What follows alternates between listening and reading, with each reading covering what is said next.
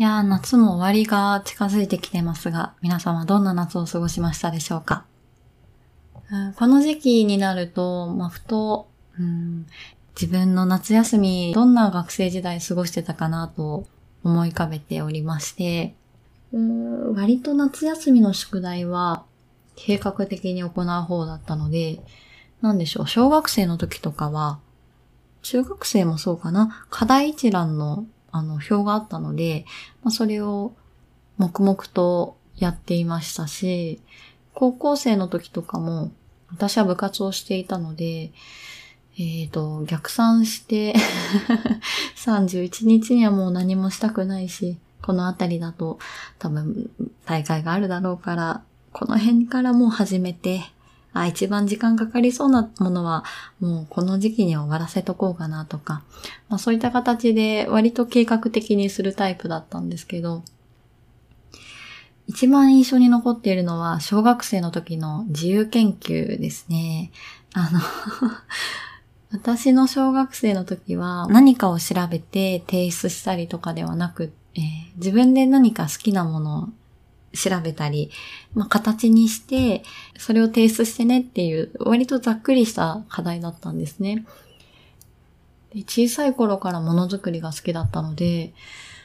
うん両親の影響なんだろうなと思うんですけど、自宅にこう、電動の糸の子があったんですね。で、どうやって手に入れたかわかんないんですけど、A4 ぐらいの板に絵を描いて、で、それをこう糸の子でわーってこう、適当に切って、で、その色を塗っていって、パズルにしたりとか、あとは、そうですね。あとはまあその板を使って、今度は時計の針だけ買ってきて、今度はあの木製の時計を作ったりとか、あとは小学3年生の時に木製の子供用の椅子を作ったんです。で、その時ポケモンが大好きだったので、自分の背丈で座れる椅子を、長さを測って、で、色塗って。で、そこにね、こう、お尻の一番座面のところって一番大きな板になるので、そこに絵を描いたんですけど、私なんでかわかんないんですけど、メタモンの絵を描いて、でも、座ったらこうメタモンが潰されてるような感じになってしまって、いやあれはちょっと間違えたなと思ったんですけど、でもそれでもすごく頑丈で、今でも実家にあの置いてあります。甥いっ子が使ったりとか、おばあちゃんがあの足を置いたりとかして、すごい今でも使ってもらえていて嬉しいです。いや、でもちょっとメタモンは失敗したなと思いました。今だったら、どんなことやりたいでしょうか？そうだな。顕微鏡とかがあったら、メダカの卵とか見たいな。あとは、うーん、あと、小学生の時にしたペットボトルロケットをもう一回やりたいです。もう、うん、飛んでいくペットボトルロケットがすごくこう、弧を描いてグランドを飛んでいた景色が、うん、今でも鮮明に思い出せるので、あもう一回やりたいなと思いますが、あれってどうやってやるんだろうか。あ誰か一緒にやってくれないかな。いや、でもすごく思い出に残ってます。確か、うん、これを強く思い出したのは、確か、あの、前回お話しした、えー、ガリレオシリーズの、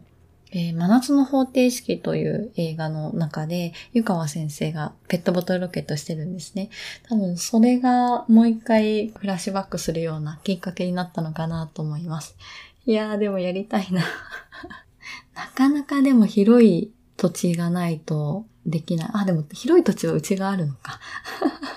田舎だからそこは困らないけど、あとなんだろう、準備物とかね、どうやってやるんでしょうね。えー、もし皆さんが、うん、自由研究、大人になってからやりたいこと、どんなことがあるでしょうか。えー、ぜひ思い浮かんだものありましたらお聞かせいただけたら嬉しいです。はい。えー、今日は8月最後の配信ですね、えー、それでは今日も始めていきます。本と学びと私の時間。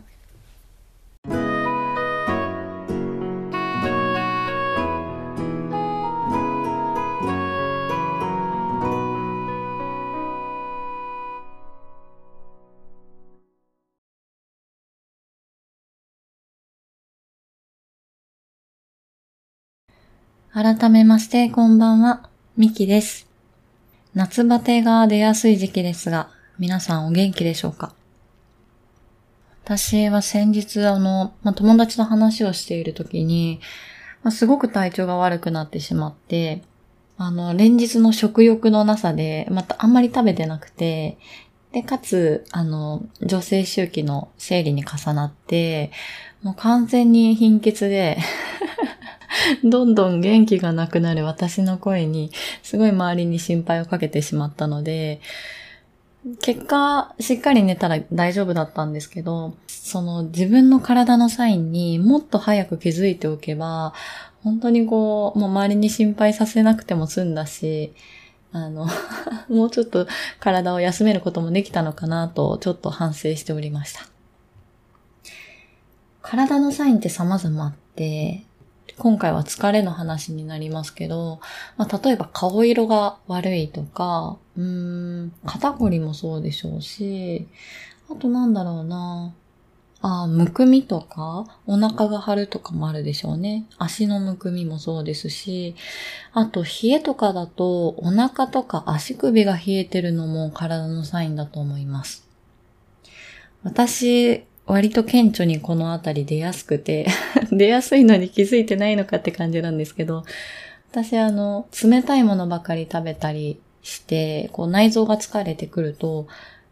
ベロがすごくむくんでしまうんです。ね、すごいベロがブヨブヨになってしまって、なんだろう、側面横側にすごく歯型がついてしまったり、まあ、口内もできたりはするんですけど、すごく喋りづらくなって、もともとそんなに、なんだろう、滑舌いい方じゃないんですけど、まあ、さらに舌足らずな、あの、喋り方になってしまうんですよね。なんだろう、感覚的に伝わるかな。なんかちょっとこう、ブヨって 舌がくてんってなってるような感じがあって、そういう時は塩分を控えたりとか、うん、しっかり休んだりとか、あとは、そうだな、本当にこう、あったかいもの飲んだりとかして、まあ、できるだけ体の内側が休むように、あのしていたりします。この体のサインに気づけるかどうかっていうのもすごく大事なことだなと思うんですけど、まあ、なかなかそういうサインって後回しになっちゃったりとか、あと、まあこれくらいなら大丈夫かなって思っていた積み重ねが、実は気づいた時にはすごく大きなあの病気だったりとか、こう、すごくこう大きいダメージが体に出たりするので、まあ、できるだけ、まあ、自分の体のサインを気づくっていうことが、まあ、すごく大事なのかなと思います。この体のサインを気づくためにずっとしている習慣があって、私お風呂から出たら全身鏡で体を全部マッサージするんです。もう足の先から頭の上まで全部マッサージします。鎖骨の上は老廃物が出るこの出口になっているので、この鎖骨の上側をしっかりほぐしてあげるんですね、まず。で、そこから大きなリンパのある脇の下だったりとか、まあ、腕のあたりをしっかりほぐしてあげて、今度はお腹をほぐします。鼠径部のあたりからしっかり老廃物を流してあげて、お腹のどこだろう横隔膜の下あたりですかね。ここをしっかりほぐしてあげるんです。で、その後に足をしっかりほぐしてあげるようにしています。でそうしていたら、もちろんこう自分の体の変化に気づくことができて、ああ、ちょっとこうむくんでるなとか、触って冷たいとか、あと、何でしょうかね、こう、いつもよりも触ってちょっと痛みがあるなとか、そんなことに気づけるんです。で、この習慣も長く続いていて、もう何年ぐらいでしょうか。もう20前半ぐらいかな。もうしばらく続けてるんですけど、それをこう続けることで、体のサイン以外にもっと嬉しいことに気づけました。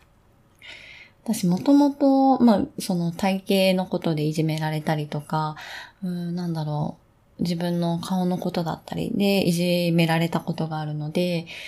うん、あんまり自分に向き合うことっていうことをしてきてなかったんですよね。学生時代の写真は全くないです。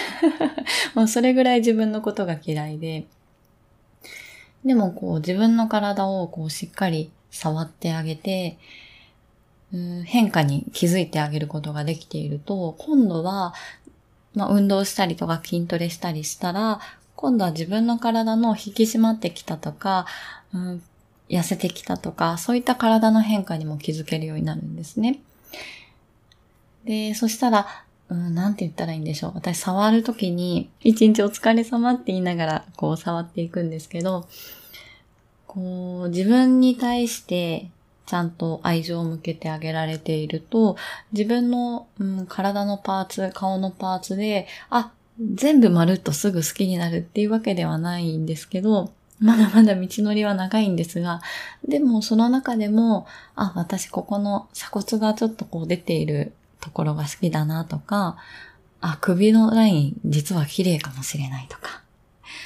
あと顔のパーツとかだったら、うーん、何ですかね、口の形だったりとか、そういったこう細かな自分のパーツパーツで自分のことをこう好きになっていけているように思います。うん、そうしたことが、うん、きっとこう自分をめでているようなことにつながっていると思うんですが、えー、自分の体、まあ自分の顔って一番自分が見ることになるので、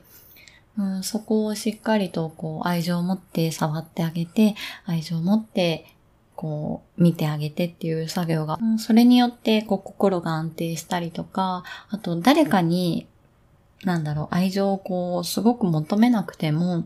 自分でしっかり満たしてあげられているっていうのが私にとってすごく大きなことなのかなと感じてます。ぜひやってみてください。お風呂から、お風呂の中でも大丈夫です。お風呂の中でもいいですし、お風呂から出てからでもいいので、まあ、しっかり自分の手でしっかり体を触ってあげて、うん、まあマッサージをするでも、こうさすってあげてでもいいので、あの今日も頑張ったねって言ってあげるのが、まあすごく大事なことかなと思います。はい。私はすごくこれで、あの、気持ちも安定しているように思うので、まあ、ずっと続けていきたい習慣かなと思っております。はい。夏の疲れがあるままで秋に入ってくると、あの、まあ、急にこう、朝晩の気温の変化だったり、より体に負担が増えてくるので、まあ、今、体のサインを受け取って、しっかり、あの、整えてもらえたらなと思います。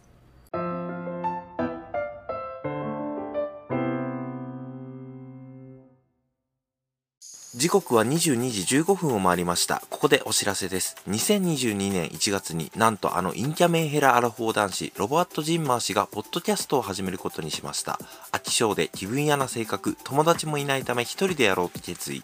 暇すぎて寝ることにも飽きた方がいましたら、ぜひ、お日様ぽかぽかラジオと検索フォローをお願いします。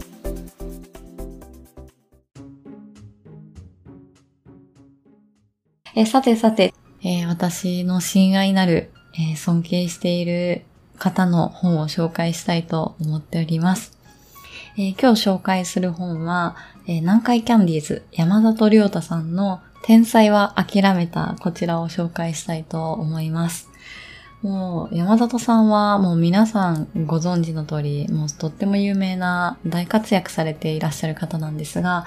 2006年に、えー出されたこのエッセイが、私すごく面白かったですし、まあ、自分の中でもすごく元気をもらっている本なので、あの、ビタミン本第2弾ということで、えー、ご紹介していきたいと思います。えー、天才は諦めた。あの、これを山里さんがタイトルにして自分で言ってるところに、いやー、すごいなってまず思うんですよね。あの、皆さんもお気づきかもしれないんですが、山里さんすごく語彙力があって、うん本当に引き出しが幅広いんです。で、うん例え話もすごく上手くて、まあ、たまに たまに悪口というか、すごくこう、憎悪のこもった言葉を使っているなって思うんですけど、それでも、こう、彼がテレビ番組とかでお話をするときって、誰かが傷つくような笑いにするんではなくって、自分のところに最後、オチを持ってくるようにして、他の人に、あの、ハッピーになってもらえるような、そんな笑いを作っているのかなと思うんです。ただね、その、それまでにすごい努力と、うん、いろんな壁にぶつかっているんですよね。このエッセイの中ではそんなことがたくさん書かれています。えー、大学生から、えー、そして養成所に入って、えー、足軽エンペラーですね。あの、南海キャンディーズの前のあのコンビの時の話で、もう本当にこの時の相方に対する山里さんの行動というか、うん、なんだろう、発言にしても、もう本当に良くないよって 思うことばっかりなんですけど、まあそれを経て、えー、南海キャンディーズが結成されて、M1 に出て、M1 終了後から南海キャンディーズは、あの、仲が悪くなってしまうんですけど、まあ、そこからコンビの仲を修復して、えー、二人でまた歩き出されているというところがこう書かれています。こんなに人を憎んで、こんなに人が好きで、こんなに努力を重ねられる人が本当にいるんだなと思って、私は元気をもらっています。冒頭のはじめにを少し読ませていただきます。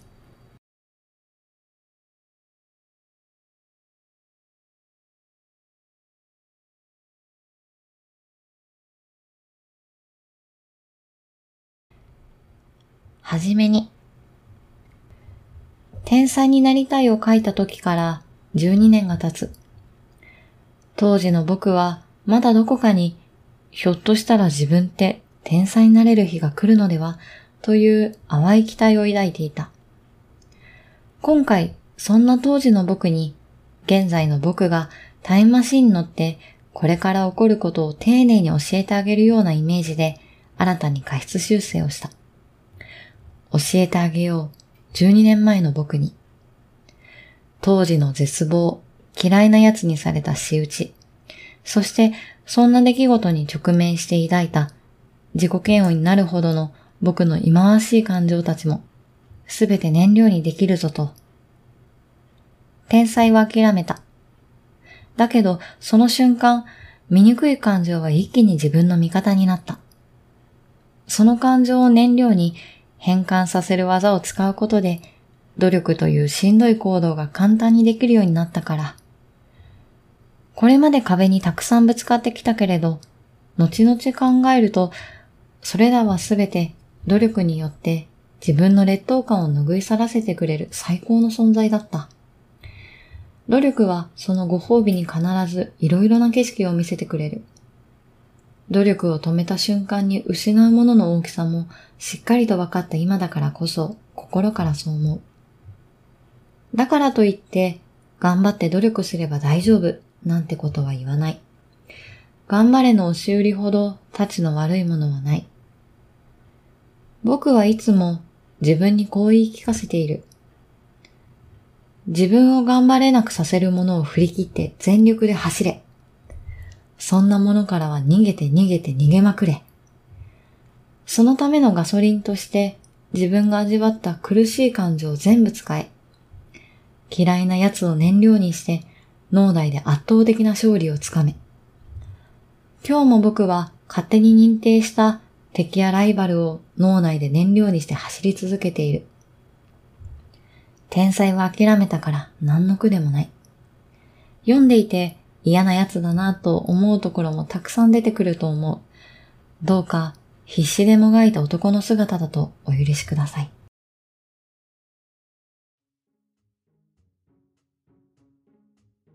こんな冒頭から始まっていきます。そしてこの端末には、あの、オードリーの若林さんが、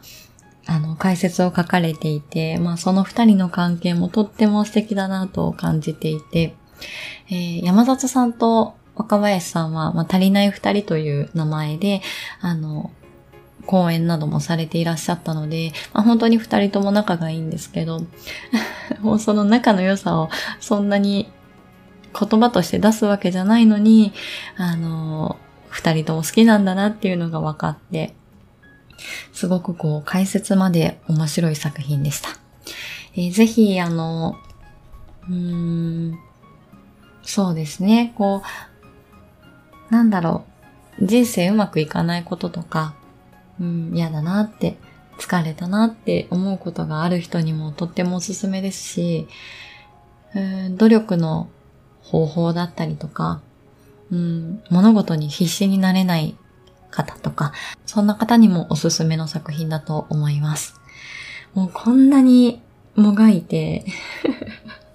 こんなに人のこと悪く言って、それでも人間が大好きな、あの、山里さんの生きてきた、あの、今までっていうのを知れて、私はすごくこの作品を読みながら、あの、元気を出したりとか、私も、まあ、私も前を向いて頑張っていこうって思える作品なので、えー、ぜひ、天才は諦めた山里亮太さんの作品です。ぜひご覧ください。えー、それでは番組は後半へ進んでいきます。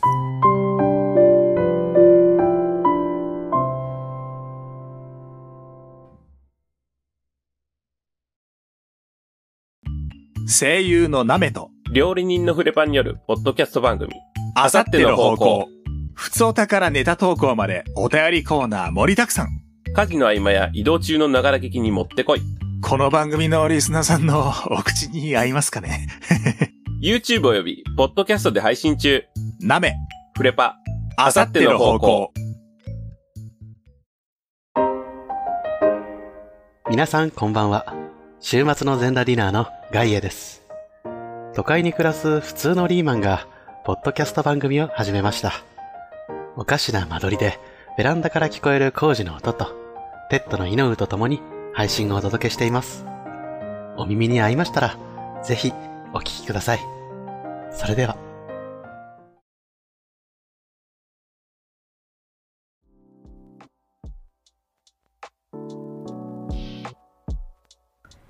はい、エンディングでございます。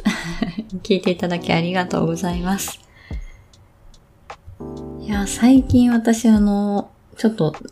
前半の話につながるんですが、左右を飲み出して、で最初、左右を飲むことにあんまり意味を感じていなかったんですけど、え、お湯でしょって思ってたんですけど、めちゃくちゃいいですね。あの、まあ、左右の作り方ってこう夜間でこう、お湯を沸かして、で、しばらく蓋をせずに、あの、沸かしたまんまにして、冷めたものをこうゆっくり飲んでいくんですけど、最初は全然なんで飲むんだろうぐらい思っていて、え、水じゃダメなのかなと思ってたんですけど、あの、左右に変えてから、朝起きてから左右を一杯飲むんですけど、本当に体がポカポカ温まって、うん、で、体温もだんだんちょっと上がってきているので、あと、お腹の調子が良くなったりとか、本当に嬉しい変化がたくさんあって、ちょっと感動しました。もともと冷え性なので、ずっと言われてたんです。左右飲んだらいいよって。ま全然耳を貸すことなくだったんですが、あの、最近になってすごく良さを感じています。あとなんだろう、甘いものが少なくなったりとか、あと睡眠も深くなったような気がしています。リスナーさんの中で左右飲んでる方いらっしゃるのかな？嬉しい変化だったりとか、ぜひあれば教えていただけたら嬉しいです。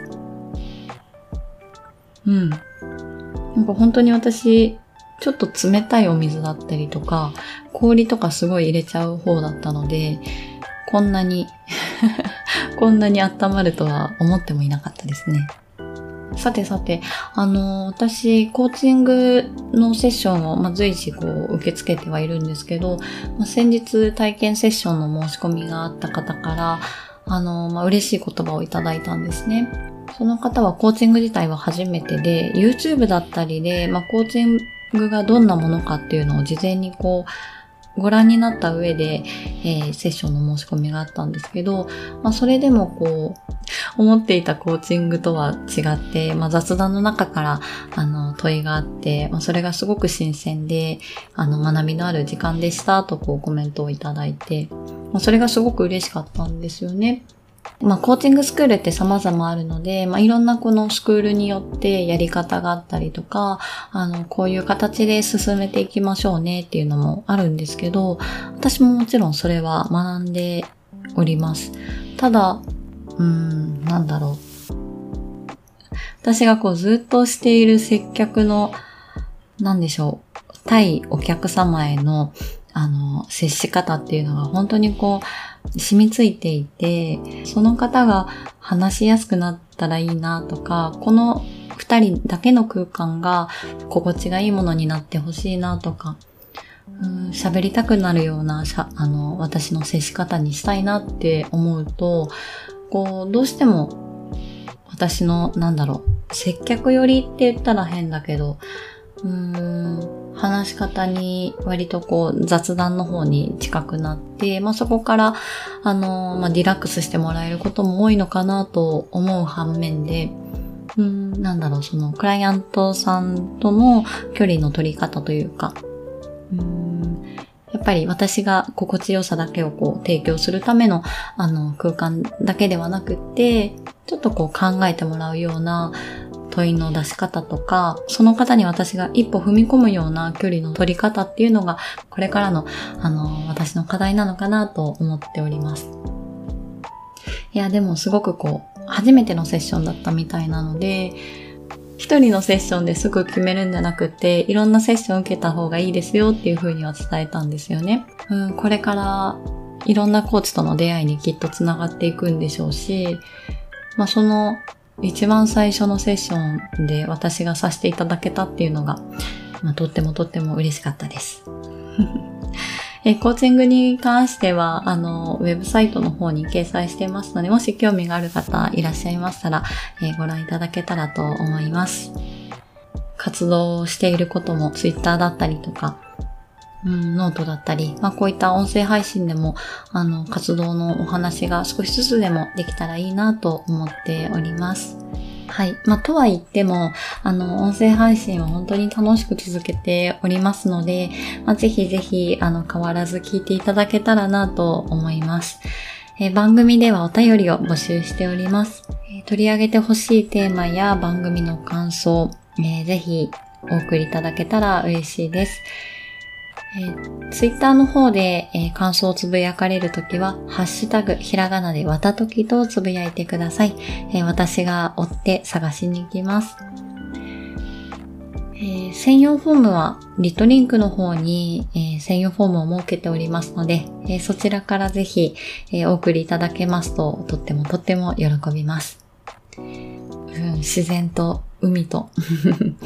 あの、本当に友達とも遊べて、すごく楽しい夏を過ごしました。また、皆さんの夏の思い出などあれば、えー、ぜひ番組にお送りください。今日も聞いていただきありがとうございます。また次回お話できるのが楽しみです。それではまた。